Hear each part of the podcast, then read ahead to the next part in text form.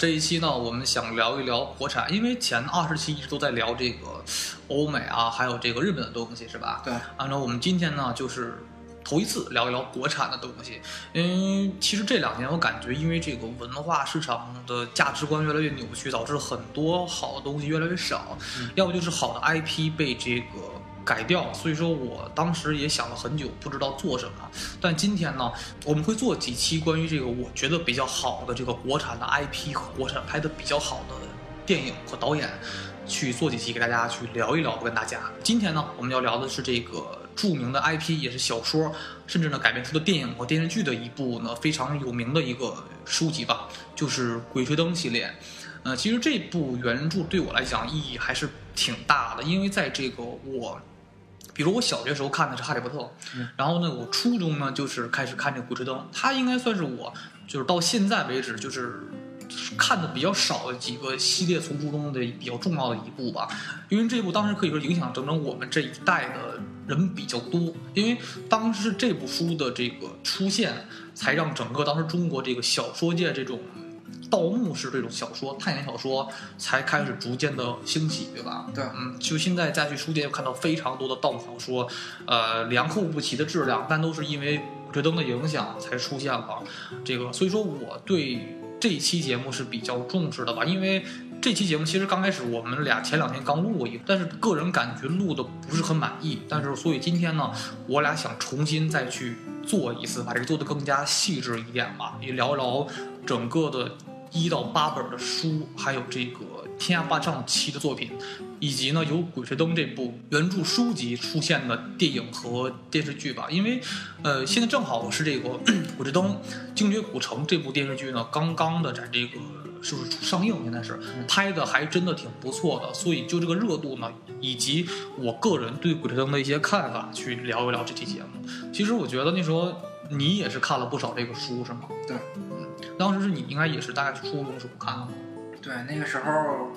其实那个时候氛围还挺好。那个时候看书有好多途径，还有借书的店。对。现在马路上，我感觉借书的店、出呃书籍出租和光盘租赁这种店都已经绝迹了。哦，基本是就咱们这样看，原来咱小时候的是什么 DVD 店、VCD 店特别多，然后借书租书店那时候是十块钱一星期。然后特别多，基本上基本没了，是吧？对，按天算的话，好像一天就几毛吧，一毛两毛。你看书快的人，一个星期看个两三本，基本上没有什么问题。对，然后也不用买，然后看就是像这种比较热门的书籍，然后它会摆在显眼的地方让你去借阅。对，就是环境特别好，然后也，我其实我感觉还是那个年代，就说咱们现在都是拿这个手机去看，对不对？对，那时候我觉得拿书看还是有这种纸质书看着还是挺有感觉的。对，就是书有拿书看有特质特别的那种纸的酱感，油墨香是吗？对，还有墨水的味儿。墨水墨墨水并不香，它如果多了以后，大家可以闻一下试试。其实打印机打出来那种墨水打多了以后，有那种鸡鸡蛋的臭味儿。对对对，都有这种味道。但是稍微少一点打在那种书籍上，而且打在那种优质纸上的话，那个书香的那种味儿还挺好闻的。然后。就是有那种看书的感觉，有种质感。就像现在我也是爱有些喜欢的书籍，还是希望通过书本的方式、纸质书的方式去买了，还是不太习惯从这个网络通过电子去看这个书，还是希望把这个书能收集下来。像那时候我也是一部一本一本的跟着买。当时是我是先是听了这个。爱宝良版的这个《鬼吹灯》这个《精绝古城》这部，后来呢，就是才很感兴趣，然后开始买了他这个书籍，要一本到最后第第八本都在买。啊，当时做了，当时也借了很多同学去看，因为当时咱们很少看到这种中国风非常重的这种探险小说，我加了很多惊悚元素元素，还有这些民间怪谈的东西，对吧？其实那个年代就是环境，就是时是使然，也出来一波。就是现在比较，就是现在发家了已经啊。那个时候就刚开始玩那个什么修仙，什么什么玄幻，玄幻，然后谈恋爱谈恋爱那种。对，就是穿越还没特别多呢。对，那个那个年代这些东西比较多。对，呃，它也不算是非主流了，它也挺跟紧跟主流的。当然，它最早应该从天涯社区做出来的这个小说原笔，然后打出来的，呗是吧？啊，然后起点上好像是能看着官方原原版的那种，就是。对，现在成为会员。我不知道是不是，反正现在是我买的第一波鬼吹灯的那个那个版本是起点中文网帮着做的，嗯，那个版本是我觉得还不无论是配图啊，还有封面做的还都都是挺可以的啊，就感觉挺啊挺吓人的，知道吗？对他好像后来又印刷了好几回。啊，后来几版本我看封面就不是很喜欢了。对，哦其实咱们做节目都大概从编年史开始聊，从因为其实讲到鬼吹灯呢，就一定不得不提起来这个天下霸唱张牧野，这个非常我觉得是非常牛逼的作家吧，应该是，因为他这个人的脑子概括知识面非常一个网络小说家写出这样的书，你看着对对对就是并不像网络小说小说家写的这种问题。对，因为他的无论是本身的文笔，还是知识点都非常的庞杂且丰富，是吧？就对中国来讲，至少他对中国的各地的风物啊，然后方志，还有怪谈、民间习俗、过去的一些老事儿、怪事儿，他都特别的了解，还有历史、野史，他都哎涉及到一些，对不对？嗯其实他来讲，他的。我他作品我不但看《鬼吹灯》，还看过很多他的早前的作品，还有一些他之后的作品。比如说，他应该是第一部的成名作，应该叫《鬼打墙》，后来是《鬼打墙》写完之后，然后写了八本《鬼吹灯》，然后《鬼吹灯》写完之后呢，他为了把《鬼吹灯》里边的很多的原型啊、故事给写出来，又出了一本，这个是叫《牧野鬼事》。然后出现了这个迷航昆仑虚，还有贼猫河神，我的邻居是妖怪，非常的多吧？他的作品来讲，还有这个死亡循环啊，死亡循环也是非常好的一本恐怖类的一种小说吧。但是刚才聊到贼猫，贼猫应该算是在时间史算上看，它应该可以算是《鬼吹灯》这个小说的前传，嗯就是它带一些前前传，它应该讲是那个《鬼吹灯》这部小说里边张三连的张三爷的童年的，就是这种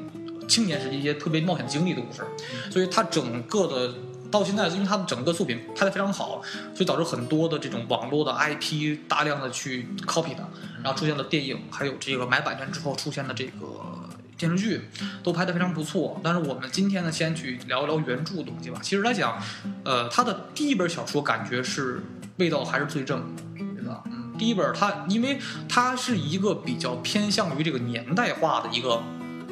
小说吧，嗯，它定位应该定位在中国的一九八几年，就是改革开放的时候，就是八一八二年年，就是应该是这个初期的时候，我如果没记错的话，它里边提到大当时一些社会的一些大的事件，比如说中国的对越反击战呐、然后改革开放啊，很多的东西都他都提到了。而且比如说书中刚开篇的故事讲的是胡八一，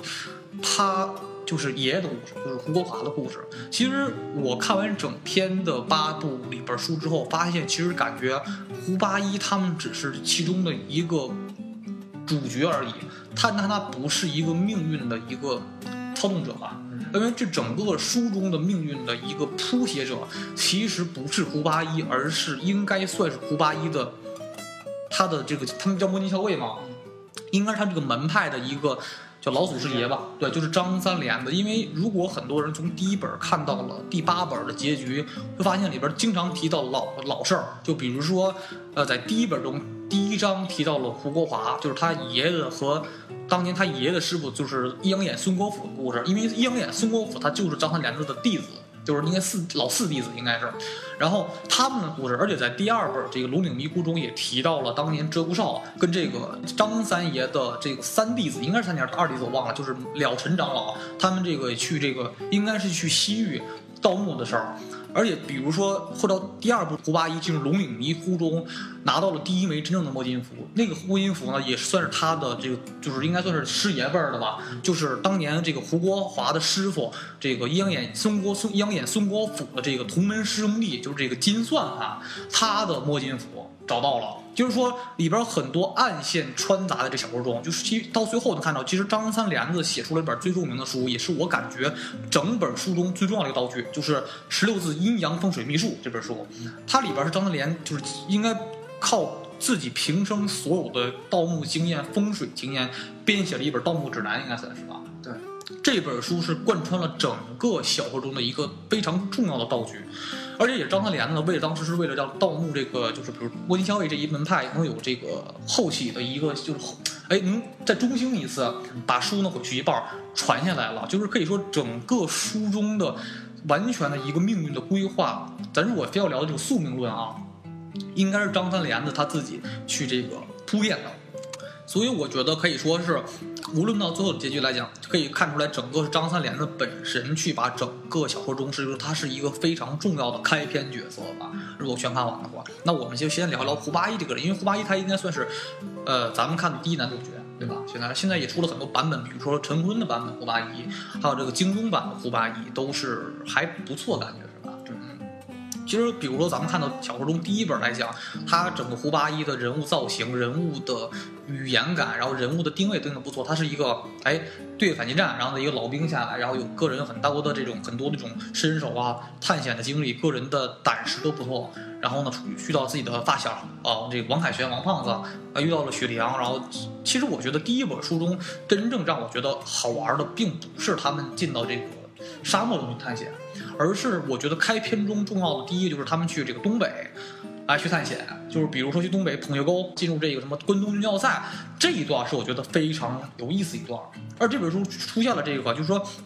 你能看到第一本到第二、第八本都基本涉及到鬼怪这种事儿是比较少的，因为就是真正超自然东西还是比较少，它都可以用这种科学的方式给你比较好的解释出来，对吧？对。但是在只有在第一本中出现了这种鬼。这个元素对不对？这是我觉得很少见的，就是比如说《关东军要塞》里面的两个小鬼，这是真正出现的，而他没有用这种科学的东西硬给你强加性这种过度解释，是吧？对，这是感觉比较好玩的一点，而且出现了，比如第一本中出现了，哎，他们回忆过去，讲他用一个文字的方式，比如说里边黄胖子说话爱走爱提这个毛主席语录，嗯。有很强那种文革时候的时代感，很强。然后有很多对话呢，聊了很当时人的风貌，那个年代的人物的一种东西，哎，很有时代的情怀感，确实非常难得的。而其实我感觉，呃，第一本写的非常不错。第一本是因为毕竟开山之作嘛。然后，但是很多人评价来讲，其实说实话，从第一本到第八本真正写的好的，应该我个人感觉和我看到大量的这种书籍的感受吧，其实应该是第一本，还有第三本，就是云南虫谷。还有这个第五本《黄皮子坟》，还有这个第七本这个《怒晴湘西》，这四本应该说是八部曲中最好看的三本书。那正好呢，在这里给大家讲一下这个整个八部书的大概的一个剧情吧。其实第一本叫《精绝古城》，啊，它讲的其实是胡八一跟王凯旋两个人跟随雪莉杨去，呃，沙漠，就是塔克拉玛干沙漠去这个找精绝古城的故事。但是这里边有一个前提的因素，就是雪莉杨她的本身虽然在书中是，呃，中美混血儿应该叫吧，但是她的祖先呢，应该是在这个就是沙漠塔克拉玛干沙漠精绝古城这一片的最早的原住民，而这些原住民呢，长期受到精绝古城里面鬼洞的。这种辐射和感染吧，应该叫做导致出现了一种血液病，就人到四十岁之后会出现血液逐渐的干枯变黄，到最后呢逐渐痛苦的死亡。所以说整个这个他们的这个家族从几千年以后以来越来越人口越来越少，所以到最后出现了这种搬山道人这种门派，其实。原因目的不是为了去盗墓，而是去墓里找一个唯一能解开这种诅咒的一个道具吧。但是到周少呢，到临死之前就一直没有把这个事儿真正能，呃，解决掉。他也没找到毛群珠，所以到临死之前呢，把这个最后的一块儿，这是重担吧，交给自己的这个应该叫外孙女，就是雪莉杨了。呃，所以说雪莉杨去精绝古城的原因，就是想找到如何解决这一个。就是生疾病的原因，他想找到这个办法，但是胡八一跟王凯旋他俩并不知道他去精绝古城的原因，还有这个因素在里面，他们就跟着去了。所以在去完之后回来呢，在第二部中就逐渐出现了这些这个血液病的这个前兆，就是背后出现了一个比较类似于眼睛一样的一个痕迹。所以第二部中呢，也阐释了毛珍珠这个唯一能解开这种诅咒的道具的关键作用。到第三步呢，他们就去了这个云南献王墓去找这颗毛珍珠，而经历千难万险把这个毛珍珠找到之后呢，才知道这个真正能解开这个诅咒是需要一个仪式的，而这一切的源头呢，都是在西藏，所以第四步他们到到西藏了去完成这个仪式，去把自身的这个诅咒给解开。所以说一到第四本，完全就是一个救自己的一个过程吧。到第五本之后就跟前面不太一样了，因为第五本到第八本是相当于第二部，第五本呢是黄皮子坟，是一个个人的回忆，他是这个胡八一呢，在这个早年没有参军之前，在上山下乡插队的过程中呢，一个回忆的事情，讲的是他们在东北和内蒙古草原遇到的一系列探险的一些诡异的过程，而这部小说呢也是比较惊悚化，就第五本是比较恐怖的感觉，是讲了很多关于民间东北的这些民俗。俗啊，还有这个传的非常玄的这个黄黄鼠狼的事儿，提到了非常的多。但是第五本跟后边六七八的关系不是特别的大吧？呃，因为它是有一个回忆性的，呃，所以说你能看到第六本才是一个正经的走到第二部的一个正经时间线的一个就是一个剧情。第六本他们是为了帮助，应该是帮助国家的科考队。去这个找这个南海，去找这个秦王赵古静，这是一个。然后，但是在赵古静找到途中呢，因为自己的这个成员就是多灵受到了这个南洋巫术的这个侵蚀，导致身体出现了这个尸毒，所以他们要在第八部中去这个巫峡关山，就是四川，哎，去找这个尸丹，可以拔掉这个尸毒，以去救这个多灵这个队友。但是这个第七本呢，跟六和八之间的关系。也不是特别大。第七本啊，讲的是这个呃民国时期的回忆，也是回忆故事。他讲的是这个陈瞎子跟鹧鸪哨，就是雪莉杨的姥爷两个人，就一个是这个搬山道人一派，一个是谢岭离士一派，两派合在一起去盗墓，然后去挖这个湘西的平山古墓。这个第七本也是非常精彩的，里边出现了很多当年民国的一些风貌，还有一些这个当时呃各个门派的一些详细的一些说法，而且能明显感觉到，其实这个第。第七本是江湖气、绿绿林气最重的一本小说，非常有那种呃评书的那种传奇的感觉，这是一点非常有意思的。而且里边还有很多经典的桥段，比如说这个木青鸡大战蝎子精跟蜈蚣精，还有很多大批人盗墓的这个平山古墓里边很多机关的一些宏大的探险的感觉，都非常的好看。而第七本、第八本之间的关联并不大，它只是说阐释了这个回忆当年他们在平山找到尸丹，因为在第八本中他们要去巫峡关山去找尸丹来救多灵，用尸丹呢来拔掉多灵体内的尸毒。而真正让这个第五本到第八本之间串联的东西呢，其实是呃龟须铜镜和那枚五眼龙符，这才是整个能把五到八串联起来写的一个道具吧。这个小说为什么它非常的好看呢？它其实融入了很多当，比如说它这个书中包括了很多的地点，比如说第一部应该是东北和内蒙古，然后呢是沙漠，然后就是塔克拉玛干沙漠的事儿。第二本呢是陕西，还有这个西域。第三本呢是这个云南，第四本呢是西藏，第五本呢还是回到了这个内蒙古，应该是第六本呢是到了这个就是南海归墟，到这个中国南海。第七本呢是回到了旧社会，就是这个时代回到了这个民国，就是军阀混战时期。这个时候回到这个就是湘西的故事。然后这个第八本最后一本呢是这巫峡关山，就是写的，一听就知道啊，就是这个就是四川的巫那巫山这个地方，就是巫峡这个地方。它的基本是八本书包括了基本中国七八个重要的一些比较有意思的、有很有历史呃因素的一些的这些地点。他把这些地点每一个。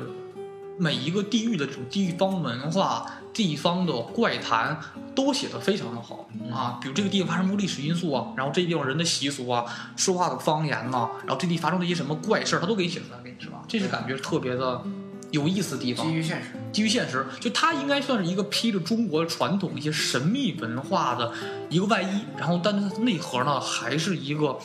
哎，很西方性的一种这种探险小说，对不对？它就相当于有点像怎么说？就像这个，如果我们这没看过，就是我们给你解读的话啊，应该就算是这个，咱国外看的这种《神秘海域》，对不对？《神秘海域》这种游戏，这种探险或者像《红丽影》这种游戏，但是它包裹是中国很很有趣的传统文化因素的这种探险小说啊。其实它，我觉得它不能完全归类为这种。盗墓小说吧，其实它跟盗墓的关系，觉得我还觉得还不是特别大，因为它虽然包括大量什么铂金校尉啊，然后这种摸金符啊、金刚金刚伞，然后这种旋风铲这些大量盗墓的这种东西和门派，但是里边真正的内核还是探险。比如说，其实来讲是只有第一部有它有有盗墓，比如第一幕刚开始他们去关东军要塞，这是盗墓感觉。然后这个第二部罗米姑去陕西拔墓，但什么都没挖着啊，这算也算盗墓吧也算。但是到第三第三本。第四四本，个人感觉它这个盗墓的感觉就不是特别的重，不像咱们传统盗墓那种感觉，是吧？对。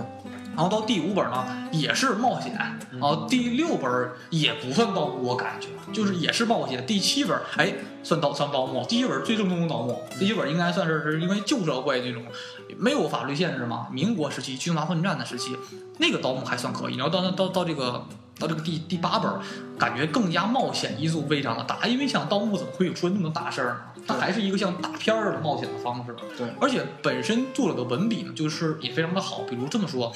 呃，你看小说它是文字，你不像看电影，电影可以用一种镜头化给你完整的把一个画面呈现给你。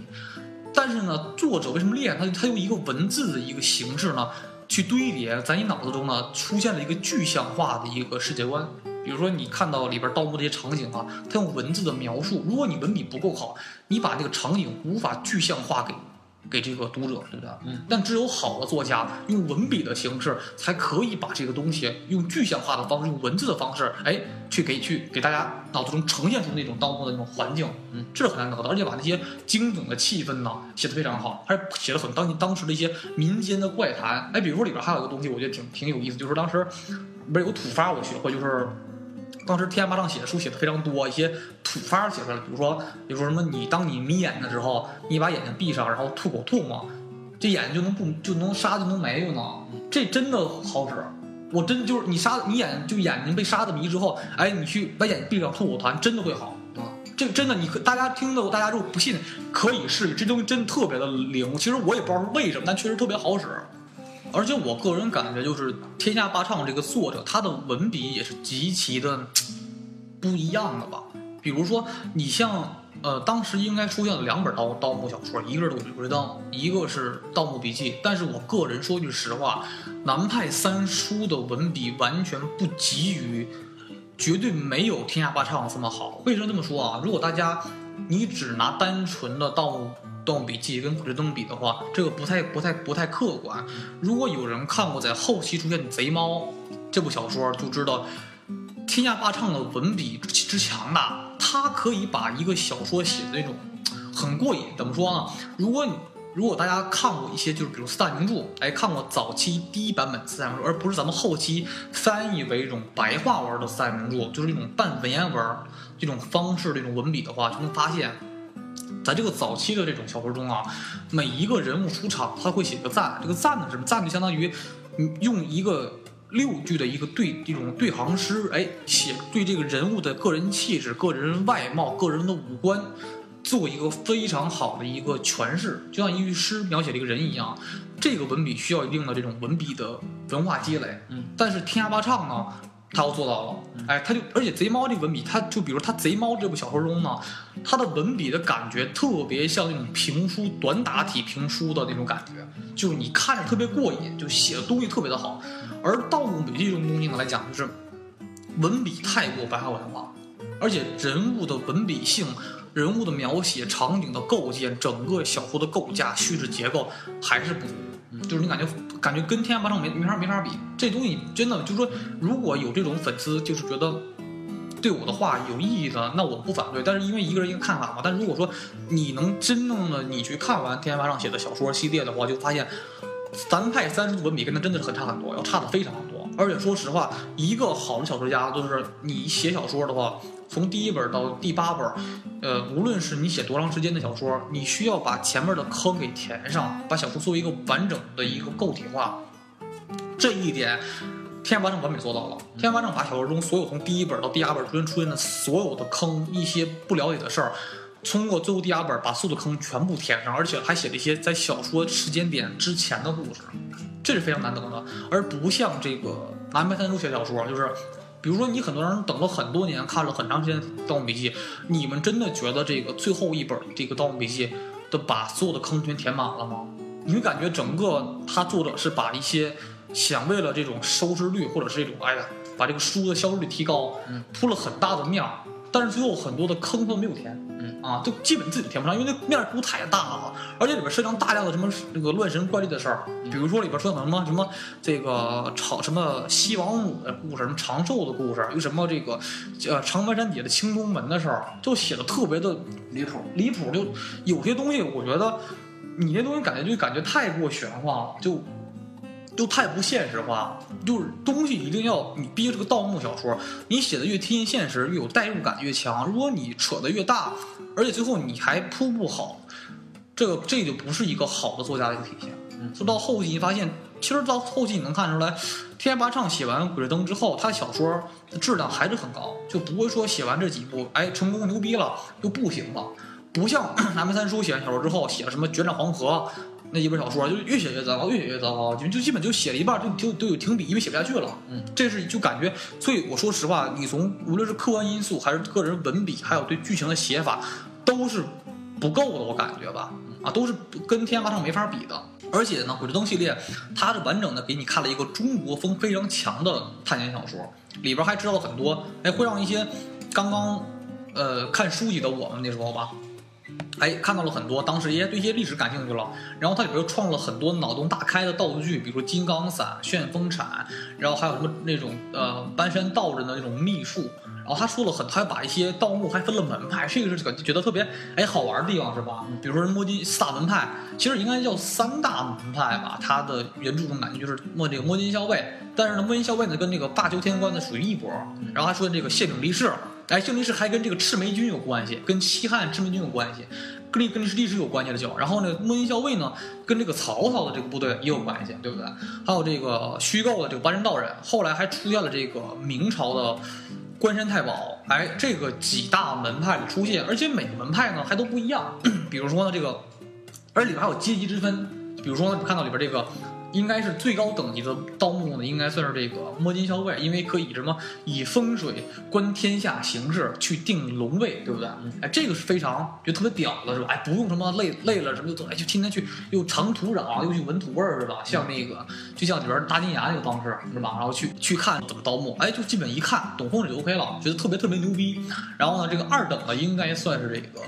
搬山道人，搬山道人应该属于那种就是古代这种道术玄幻之术的那种。什么盗墓方式是吗？然后用什么绝子搬山绝子爪，用其实就是两个那穿山甲去那个挖地是吧？还有什么阴阳鱼去定位，这也听着挺有意思是吧？嗯还有这个比较次的就是这个，就是这个气领力士，气领力士就是这种就是靠着蛮干劲儿大，其实里边唯一一个就是那种搬山。不就就是爬山无踪梯是唯一一个就是呃搬山卸顶中比较牛逼的一个道具吧，不像什么摸金校尉有什么就什么哎有什么那个金刚伞就旋风铲那种东西是吧？但是后来出现这个比较牛逼的一个就是盗墓门派，就是这个咱们看到第八本出现中的这关山太保。其实关山太保这个东西在第七本就提到了，然后第八本做的应该是主角介绍，应该是就是明朝的盗墓部队也是那种剑陵墓的部队，他们用的应该是。就是应该算是写法吧，什么就使举可以驱使什么虫蚁搬搬运这个纸儿、纸马，最后是那种那种幻术这种东西，用药物去催眠这种东西，这是一个，我觉得是一个。就是不算，就不是非常高明的一个，但是一比较神秘的一个门派。哎，它里边出来了很多非常多脑洞大开的一些角色，一些一些呃流派，这是作者本身创造出的东西，这个很难得，对不对？嗯，那里边写的每一个人物都很鲜明，比如说这胡八一啊，然后王凯旋、雪良、大金牙，其实他留了咱们很多比较。经典的一些元素，而且基本每一本书都是一个新的盗墓故事，然后你会跟着这几个人冒险，看着感觉特别的好。而且里边讲了很多当年他们插队时候的故事，就是讲那个老的，就比如说里边很多人说的一些话，比如张嘴就是这个毛主席语录这些话。其实如果家里有老人的话呢，就是老一辈儿经那年代的人，哎，还都挺有感觉，应该都，因为经常听爷爷奶奶会说这些话，然后你再去聊，我感觉哎，看这书哎，有点那个时代感的意思，是吧？对啊，这个是比较难得的。这部书感觉是它非常适合拍电影，对吧？嗯嗯，就是它如果拍好的话，感觉非常的不错，因为有一个非常好的原著在这个里面，所以它会一定会拍出一个非常好的一种电影或电视剧吧。但只是看制作团队的能力吧。我感觉就这个题材需要特殊的土壤才能让它就是拍出来好的东西。嗯，最近几年这个网剧比较火，主要是因为。它的审核问题就是不是那么相对不是那么紧，对不对？对，有的基本上还可以完全不审，先拍再说。对对对，这种形式，就是虽然对有关部门审核来说，这肯定是拿着钻空子，但实际上好的作品也是从就是这种条件之下孕育而生的。对像嗯前两年的那个《心理罪》也是上了以后就被下了，对对对，就是类似这种东西啊。嗯，不说别的，建国之后就是妖魔鬼怪啥的是不能成精的，尤其是动物。对对对就是这种这种原著里边的，像动不动就蝎子精什么的，对，如果真正放到电视上的那种电视剧，肯定不肯定肯定就上不去播就对，就没有机会来看到这个了。而且就是赞助的，就是厂商也比较厉害，就是腾讯嘛。对，而且我也个人觉得，就是说，呃，一个好的作品想出想成长的话，想这个生长起来的话，它一定需要一个比较自由的一个审查制度吧。如果作文艺作品不能自由的话，很多好的作品它都不会出现，嗯，这是一个让大家非常伤的问题，是一个我觉得吧。对，其实好多作品全都是把就是这个世界上不好的地方和好的地方拿出来，然后让大家进行反思。一般好的作品都有这种共性。对，但是就是就目前的形形式来看啊，就是不太容易出现这种。你可以把好的拿出来说，但是不好的你就给我掖着，就是大家都知道，你也不可不可以给我拍出来，对对基本现状。就比如《鬼吹灯》里边大量的一些东西都不是敢很好拍，是吧？对，但，很多都是现在管理局查的还是太太死。其实这么说吧，但是我们还继续会聊聊它的一些尺度的问题。但是说来讲，这部小小说中的八部应该是把中国的，如果你拍好的话，如果资金够，然后团队技术够，又选了那个一些好演员，不是那小鲜肉那些东西，去找一些老的好演员去演的话，这完全可以作为一个国产神剧。嗯啊，没有绝对没有问题的，可以这么说吧。就是只是看投资方和这个选角，还有这个审查的力度，能不能别那么松啊？给这个一这么好的原著 IP，哎，一个很好的土壤，就让生长起来，对不对？给对国产剧做的是好东西，对不对？对，很难得就在这儿，而且净化一下市场空气，就全都是那种山寨韩国那种脑残电视剧。对对对，而且这这个整个八本书中呢，把中国大量的一些大好山河呀，然后各地的风貌啊，嗯都给写出来了，而大家觉得，让大家觉得，哎，对中国这些古代的这些哎东西，觉得，哎，中国古代的东西还没有那么死板啊，还真的有些比较神秘好玩的东西在里面，对吧？对。这是一个很难得的一个原著的东西吧，所以到后期出现了这个两部电影，一部电视剧，嗯但是说实话，这个电影现在是两部，一部《寻龙诀》，一部这个《九层妖塔》。但是大家都知道，陆川拍的这《九层妖塔》太糟糕，就是完全是把一个盗墓小说拍成了独立制，就是一个什么从一个盗墓小说拍成了那种大真人外星人的小说，对就太科幻了，就所以导致后来这个天下八丈本人也就是去提起了公诉，哎，去控告这个陆川就是毁了自己的原著，哎，瞎拍电影。所以今天我们就不聊这个《九层妖塔》了，《九层妖塔》这电影就是没法没法聊，根本。代表了就是国产烂片的极致吧。啊对大家想知道烂片能烂到什么程度，可以拿它借鉴一下。啊，对，就是你改，你改一个小说可以改，不但不能那么乱改？你把原著的精髓、原东西全给改没了，是吧？关键是特效还不错 但他要不就他说把里边钱全做那个红吼了，好像是啊。啊，就是别的就你感觉，而关键是影片的基调是个探险小说，就是你不当那种探险也 OK 啊，你干嘛弄出外星人这种这种特别悬的东西啊？那成科幻片了，对不对？对，就跟美国那种记录外星人那种纪录片儿跟差不多了。对，你要拍 X 档案吗？啊，啊，对不对？你这这不就不对了，是吧？咱们聊回来，今天就是我们还是要聊聊这个《寻龙诀》，哎，跟这个原著对比，还有这个马新正在正在去每天每周去播的这个《精绝古城》，咱做一个对比吧。其实我个人感觉，《寻龙诀》是一个比较良心的一部电影了，应该算是吧？已经非常良心了。对拿同类的那种电影对比来说，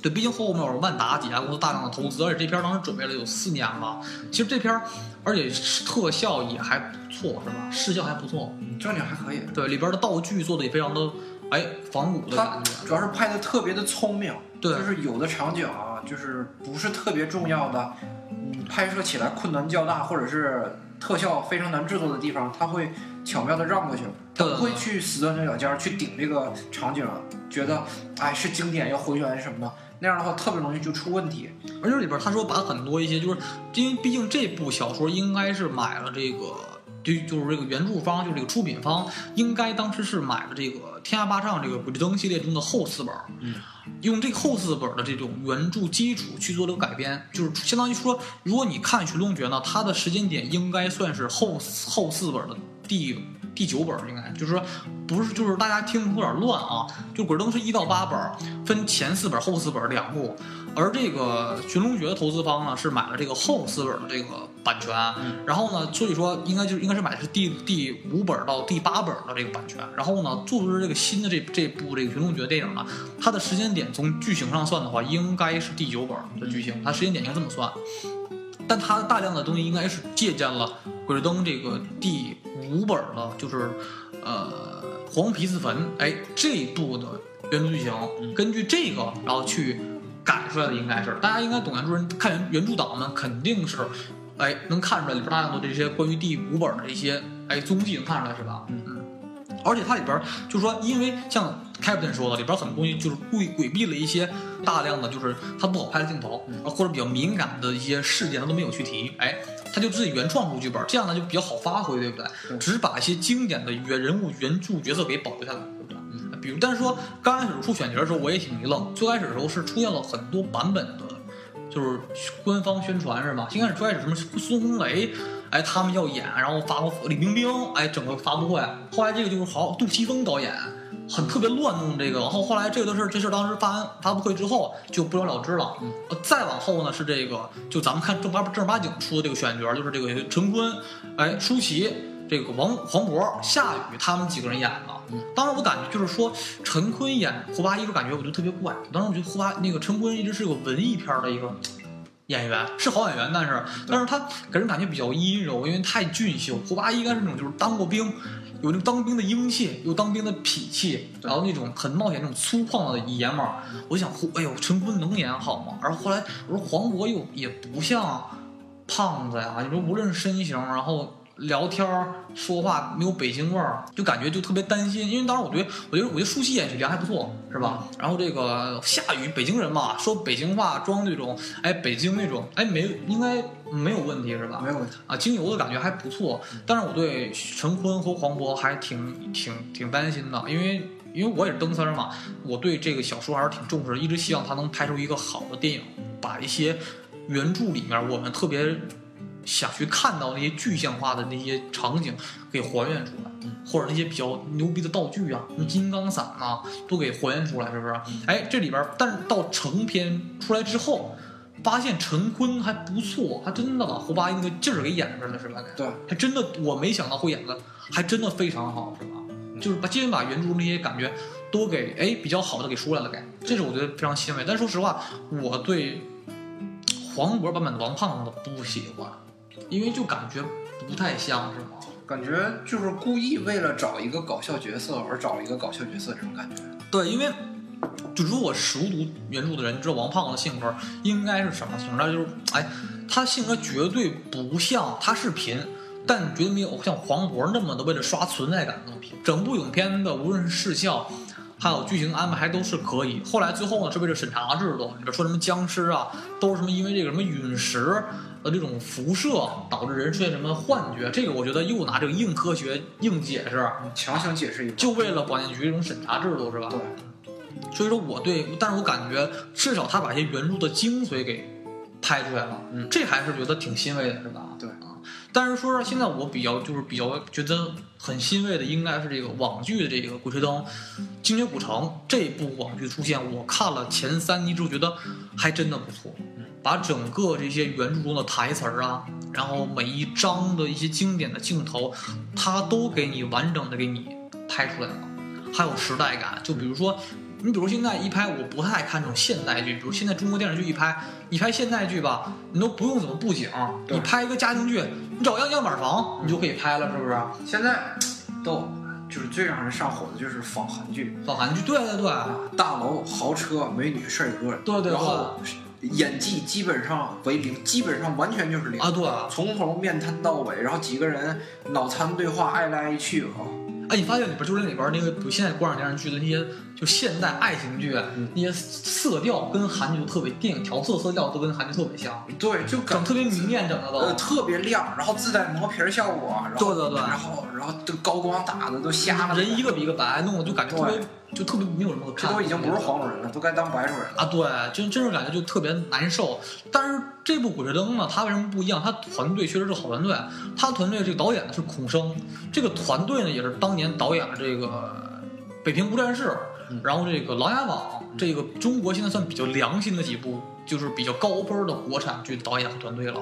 所以说他们比较负责这个对整个影片的质量和改编的尺度非常的有把握，让很多原著或者是非原著粉丝呢看着还都感觉哎可看性非常高，嗯有种粉丝挑不出什么毛病来，对不对？而且选角呢也这一次真的没有用小鲜肉，嗯，就是我感觉哇，我这好欣慰啊！就是能不用小鲜肉，我真的我松了一口大气啊！主角呢是京东，哎，京东是一个不错的中青年演员嘛，演的确实演戏演看技可以，久违的看着看到了一张未整形的脸，感觉特别的爽。啊对对对，只是唯一说这个，因为京东演胡八一嘛，但是胡八一比较带点痞气那个劲儿，但是京东是实在是长得太伟光正了，对，就是长得太好人了，所以这人有点脑门贴着三好学生。对，他就但是感觉稍微有点缺东西，但是他的演技大量的填补这块空缺啊，你还是不你如果。不拿他非得往那个原著里面套的话，你感觉这个人演的还是可以的。哦，对对对，然后还有这个雪莉杨，虽然找的是陈乔陈乔恩吧，但是我个人不是很了解，所以说我不做过多评价，因为我因为现在这部剧还没有完结，所以说所以他后期的怎么去表演，我还去观摩再去评价。但是王凯旋的选角演的还可以是吗？嗯，哎，真有王胖那感觉是吧？就是我不用你特别像他特别胖。但他王胖他那个精神气儿，哎，说话那个耿直劲儿，脾气暴的那个劲儿，他主要是。他主要是有一股小市民的劲儿，你一定对对对要把小市民演出来。哎，对，而且开文说到，你说到这个比较精，就的确他就小人民的感觉比较正，对，为了一些特别简单的事儿就特别开心，然后能对，能吃着一顿特别丰盛的菜，然后还有饭，他就开心的不行。但是感觉他里边是个真性情的爷们儿，嗯，对，这是开心开心就乐，不开心就不开心就哭那种感觉。对。而且说实话，这个里边来讲，很多人就这个片儿刚上的时候，对王胖子这个这个演选这个演员吧，觉得就演的就用力过猛。其实我越往后，现在出到了第十二集，应该是现在看来，王胖子是越看越舒服，越看越像我感觉中的王胖子。嗯，这个是我，他绝对没有像大家想啊演用用力过猛。其实说实话，要要要要，其实说实话，要论到用力过猛来讲的话，其实我觉得黄渤版本的那个王凯旋更才叫用力过猛。对，啊，才是为了刷存在感而嘴贫而扯什么其实。王胖子应该从总体的就是出场频率来说，应该稍微降低一点儿，对然后每次出场都尽量让他经典一点儿，就是频率少，但是都经典，不应该对这种每次出来风头都已经盖过其他两个主角。啊，对对对，但说实话，这个网剧版的选角，我是真的感觉还真的挺满意、嗯啊，基本就是选的这种几个主角，哎，还都都是给人印象非常深的。丹妮雅选的也不错，丹妮雅的个人感觉把北京精油的那感觉，哎，选的非常的好，是吧？其实，就是拍网剧另外一个好处就是什么呢？就是拍网剧基本上选的那些演员啊，都不是特别有名，对就是最多也就选一个稍微有一点名的，他不会对特别特别特别有那种标志性的饰演角色那种，对对对不会选。大家不会对这个演员产生任何那种先入为主的观对对对观念，就是一看着他这张脸就想起来他演的那个人。对这样的话，你如果拍其他人物形象的话，就不是特别好这这就像那时候咱如咱看那个呃藤尼版的福尔摩斯，啊。对就，一看感觉这是钢铁侠呀，对钢铁侠这不是福尔摩斯啊钢啊铁，侠演福尔摩斯感觉贼怪。这是非常大家觉得很有优势的一点，是吧？对，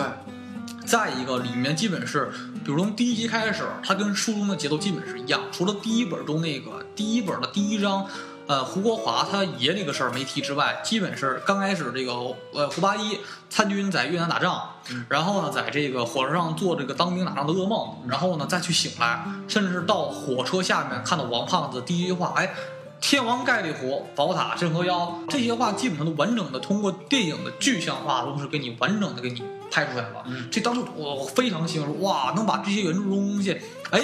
全给你拍出来了。对，而且呢，他把一些可以改编的一些分寸上改编，他进行改编。这改编之后呢，原著粉丝呢也不觉得反感，还不错，看着更有趣味性。然后那些非原著粉丝呢，没看过原著的人呢，哎，感觉也还不错，是吧？比如说刚开始这个胖子怎么跟大家认识的？哎，书中跟这个电跟书中呢跟电视剧中就完全就不一样了，是不是？但是改的还挺有挺有戏剧冲突性，是不是？对，拍摄起来就是比较方便，而且看起来比较有意思，不是所有的文字直接拿来照本拍就能拍明白的，都是。对，稍微适当的改编，反而会让这个剧看起来更有意思。更有意思，对。而且就说这里边呢，它更好的把当年那个年代感给拍出来了。就比如说，我还是那句话，你拍现代剧，你就找样板房子拍就没问题了，就基本不用对道具和场景用什么心，基本零基本成本非常低，是吧？但是这部剧呢，就是成本为什么高呢？它里面为了还原就中国改革开放就一九八几年那个初期那个时候的那个社会的场景，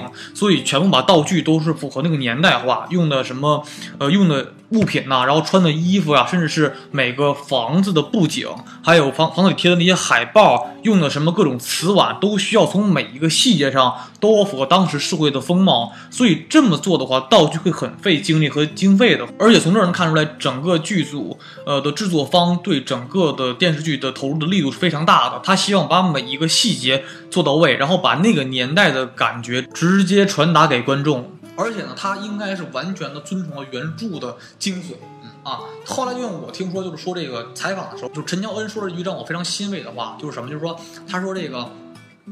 我们不知道我们这个剧能拍成什么样，但是我们已经尽力把这个剧拍出你们心中那个鬼吹灯。这是我觉得非他至少他觉得我们在尽力，不是像《盗墓笔记》那几个什么破电破电视剧、网剧，还有那个就某某路性演员小演小鲜肉去演的那个。电影这些人快别提了，赶紧给他们都上交国家啊！对，对，就就那么差，就完全跟本来原著可能看着还 OK，但是你拍成那么差，就基本就没法看了，是吧？但是不像这部《鬼吹灯》这部剧，就是能看出，呃，本身创创作团队对原著作者的尊重，对原著尊重，甚至对原著粉丝的尊重，嗯这是非常难得的地方，对吧？对。还有一点就是。这一个无论是服化道，还是各种剧情的安排，以及每一个演员的用心表演，甚至是说，呃，咱们看到剧中有些尺度，我还觉得非常的大。就比如说，刚才我们不是提了吗？在这个国产东西是不能提这种鬼怪的东西的。它如果出现的话，必须用一些合理的科学层面的东西去给你解对吧？强行解释得强行就是硬给你解释解释出来，是吧？你可以看着很难受。但是在这部剧中，我非常惊讶的是，在这个他们刚开始去这个。捧月沟，哎，到这个将军墓那段，真的出现了书中写的俩小鬼儿，而且到最后也没有用科学的方式硬给你解解释出来，是吧？这是我觉得非常的，哎，中原著一点。就比如，还是说实话，就是你发现这两年就这么多年来吧，中国的这个尺度问题一直是个非常非常怪的一个尺度。就比如说，呃，咱们那个年代，就是咱们小时候那个年代，那时候出现什么大量什么宰相刘罗锅，嗯。这些电视剧都非常火，但是那个年代的尺度特别大。就那时候，如果有人能细的话，看出来在早年的那个像《罗罗锅》的那个电视剧中有裸露镜头，就是一个宫女进宫要被这个体检，就是胸啊什么全露了，还有揉胸这种东西，就是尺度特别的大，你知道吗？我说，但是在这两年就尺度基本就特别的紧，我就不明白说那也是当年在电视上播电视剧啊，都是家喻户晓的电视剧是吧？就是怎么？越早的时候尺度越大，然后越往现代化发展呢，尺度还越紧了，是吧？就感觉特别怪，是吧？对，这个都不用咱们多说，这肯定是某局干的好事儿。对，就我觉得就是一定是越往后发展越开放嘛，怎么会越往后发展越越紧是吧？对，很怪。但好在这部剧中真的把一些原著中的小鬼给拍出来，这是我非常惊讶的。我觉得哇，幸亏它是网剧，真的。对，也就网剧那个尺度，对吧？对，这电影院肯定不让你播，肯定各种剪剪的连。制片人都不知道这是什么电影了，都对。而且说实话，就是我真觉得中国电影因为这个尺度问题，就因为现在西方国家，无论是西方、欧美，还是日本和韩国，都有这个分级制度。对，分级制度是我觉得就是早晚得必须得经历这一步。就是你可能你不分级的话，就是比如说有些影片有些什么色情啊、暴力的镜头，这个小孩儿也能进去看，那。小孩儿的三观、人生观、价值观，他都没有没有定型的情况下，看到一些大人才能看的东西，会受到影响。对你像比如说大人看东西之后，很多东西里边出现什么犯罪镜头，大人有个三观就定型了，有这个有这个善恶的分辨了，你看就无所谓。但如果你不分级的话呢，小孩也能看，这个结果它就不一样。了，是吧？但是如果你你如果你分级的话呢，哎，会影响很多的一些既得利益的既得利益者。那比如说，你看一个影片，你放个影片没有没有这个分级制度，大人孩子都能看的话，票房就会高。但如果你分级的话呢，小孩就不能看了。这样的话呢，导致会很多人不能看电影，就会影响票房。很多这个既得利益者呢，就会受到伤害，对，就赚钱赚钱赚少了。他不会顾及到这个社会的这个层面的东西对。但是，但你如果像美国那么文明的话，就是把一个什么 PG 十三啊分了，就把整个的电影分级分了很多层级。这样的话呢，就让这个孩子在就是什么年龄的孩子看什么样电影。他不受到一些大人世界一些不好的东西所传染，所以我真的觉得，就是我真的也希望中国电影能早些能分级制度吧，就至少别让那些大人看到的不好的东西，让孩子能看到，或者是说，一个导演他拍片子，但是他里边东西比较成人化，那怎么办呢？他还怕如果有分级制度了，他可以放手去拍了，因为我就给大人拍的嘛，我就不用在意什么小孩进来看，那我的这个，因为我比如说我是针对于二十二岁以上人看的。这样呢，我的影片可以放开手脚，放放开手脚去拍，就不会受大量的审查和制度的限制，是不是？对，这样对导演、对观众、对整个社会，甚至是孩子们的心成长，都是一个非常而有百利而无一害的一个制度。中国，我真的希望说能早点出现分级制度吧，这毕竟是一个一个电影工业发展的一个必须经历的一个过程，对，对不对？这个就跟治水一样，你不能光靠堵，你得疏导啊！对，你得疏导，不是你光堵。挨天挨住封封杀封这个封那个，人都是活的，你封了这个，你封不了那个。而且分级制度的好处呢，就是说让什么年龄的孩子就看什么年龄的片儿，这是一个，就让孩子不去沾染大人的一些。看的一些不好的东西。第二个就是说，可以让导演更加自由的、没有拘束的去拍自己想要拍的片子，这是很根本的。或者说，现在你能看中国电影市场有很多比较不公平的东西，比如说有些电影呢，它的后台比较硬，它有很多的一些。过激镜头呢，它会去上而不被删减，而有一些呢没有后台的电影，它就会被删减。比如说你老炮儿这个电影呢，有很多大量的比较露骨的色情镜头，这镜头的性暗示是非常强的。但如果孩子们看的话，就影响非常的不好。但是它就没有被删减，所以说中国现在的电影审查制度的弹性非常的怪，而不是像咱们说的大家都是一视同仁的状态。还有一个，我经常看到新闻啊，老是甩锅这波人，嗯。就是当犯罪犯罪分子被逮住以后，他有的时候会说一句：“说我是跟哪个电影或者电视剧里边学的。”对。然后，然后这个黑锅马上就就该那个电影制作商还有那个原著原原著作家背。就为什么人家该背？人家写书或者写原作的时候，人家书里边都写特别明特别明白，纯本故事纯属虚构，纯如有雷同，纯属巧合什么的都给你写明明白白。然后拍成电影了以后。因为随便一个人不知道是谁，看完以后他去模仿犯罪，然后这个锅就该就该他们背。你怎么不说你审核审核者应该把这个事儿给弄明白？如果一开始把这个分级制度搞得明明白白，在电影的开头和结尾都打上相同的字幕，对，说大家不应该模仿，这只是在电影里边那个用艺艺术表现的手法形式出现的是吧？对，大家在现实生活中不应该就是模仿此类，就跟玩极品飞车似的，极品飞车在开头也说说。大家在现实生活中要系好安全带，不应该飙车。这种东西有了以后，就没有人去模仿了。对，或者说你模仿跟他没关系，就你出什么事儿，你别说跟我有关系。对，说了你不让你学，你非学，那是我事儿这个不带着脑子出去干坏事儿的人，然后最后犯了错误，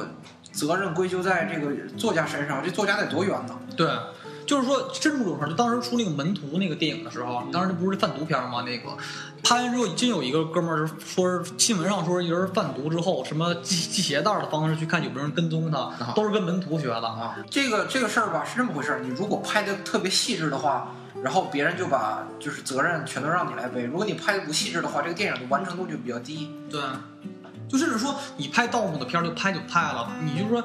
就没必要把东西剪得也太狠了，我感觉。就是说实话，盗墓盗墓这个事儿来讲啊，就是这是中国就别说现在，就几千年前就有的事儿。就是就你可能，但是咱们这儿比较忌讳刨人祖坟，这个简简单来讲就是刨人祖坟的事儿。就说实话，就是盗墓的片子小说或电影，你拍与不拍，当的事儿都是会屡禁不绝的。对，对，你看很多新闻报道，很多一些古墓盗洞，都是他妈几千年的都得是，就，根本就不是说你现在不拍一部影片，你进一部影片就能给抵御住的，或者是说，也不代表说你你你你多拍了一部影片，就会盗墓的事儿就会特别多。其实这事儿不会影响整个质变的一个过程，对吧？而且现在大多都是那种虚幻的改编的，对你真是想拿电影里边那些东西去。真的是盗墓，你那工具你都没有。对对对，就是说到底，它也是只是一种艺术表现形式。对对对，在荧幕上大家看着过瘾就完了。对，就就这么回事。所以说，我是感觉，就是无论是分级制度，还是整个影片的这种审查制度，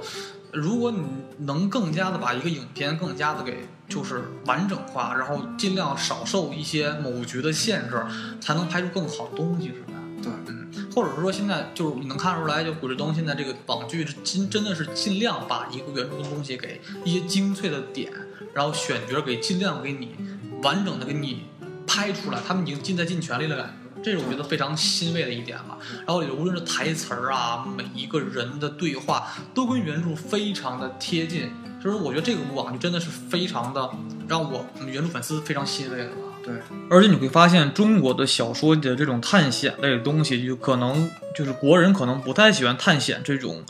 载体吧，在原来，但这两年是越来越多了。然后其实我你能看到西方一直这种关于探险东西特别多，比如我们提到的这个《神秘海域》啊，《古墓丽影》，还有《夺宝奇兵》或者是《印第安纳琼斯》，都是在西方这种探险东西是非常重的。但中国这两年也越来越多了这样的小说或者是。电影吧，其实我应该再去推荐两本，就是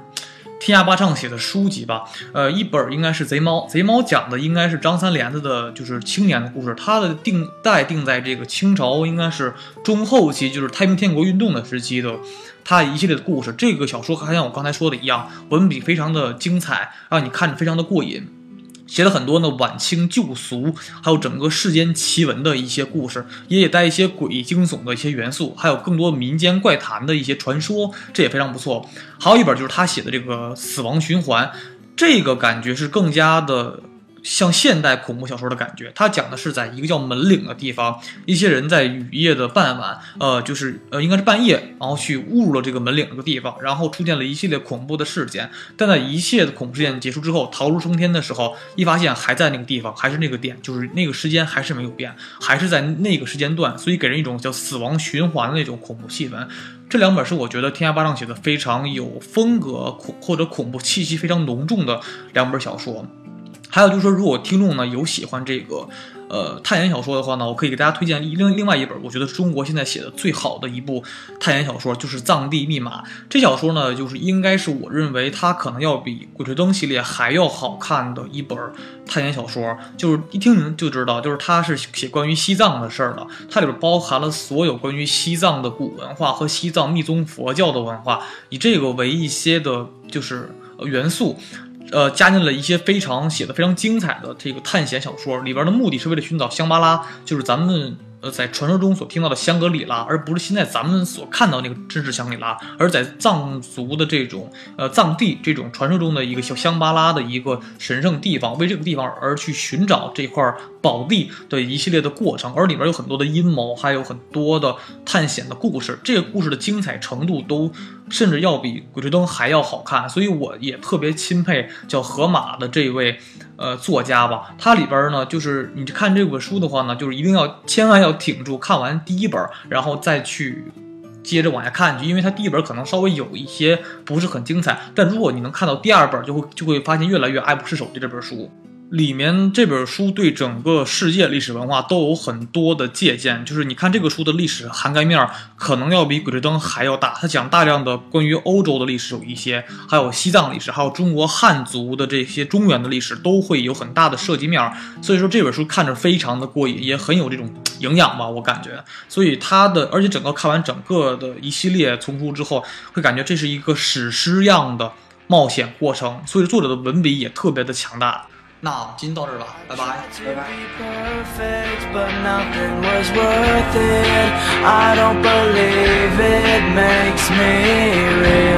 I thought it'd be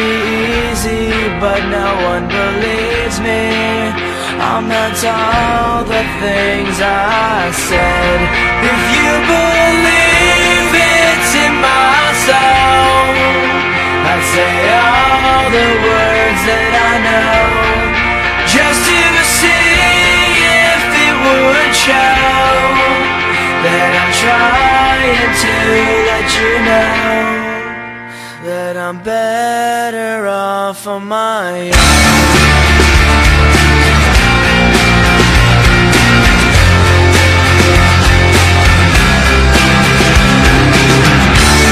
This place is so